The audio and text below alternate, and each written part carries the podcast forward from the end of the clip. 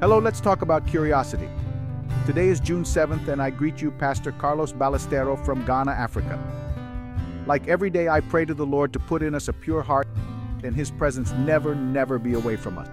In Ecclesiastes chapter 1, verse 9, we read in a New Living Translation History is nothing more than repetition. Everything was done before. There is nothing really new under the sun. Today, I want to recommend you to read and meditate in Ecclesiastes chapter 1, verse 9 to 15. This passage reminds us that there is nothing new under the sun.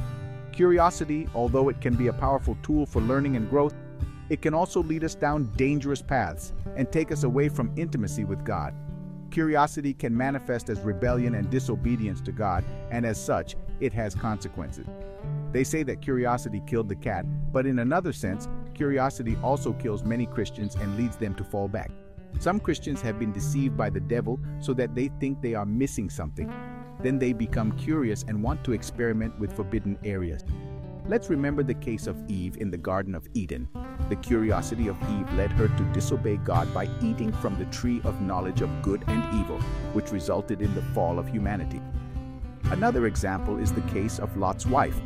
Despite the clear instructions not to look back while fleeing Sodom and Gomorrah, her curiosity led her to disobey and she was turned into a salt statue.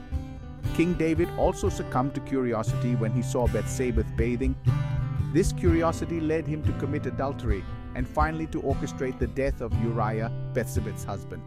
These biblical examples teach us that curiosity can be destructive when it leads us to disobey God and to stray from His will. We must be aware of our actions and thoughts and remember the words of 1 Peter 5.8.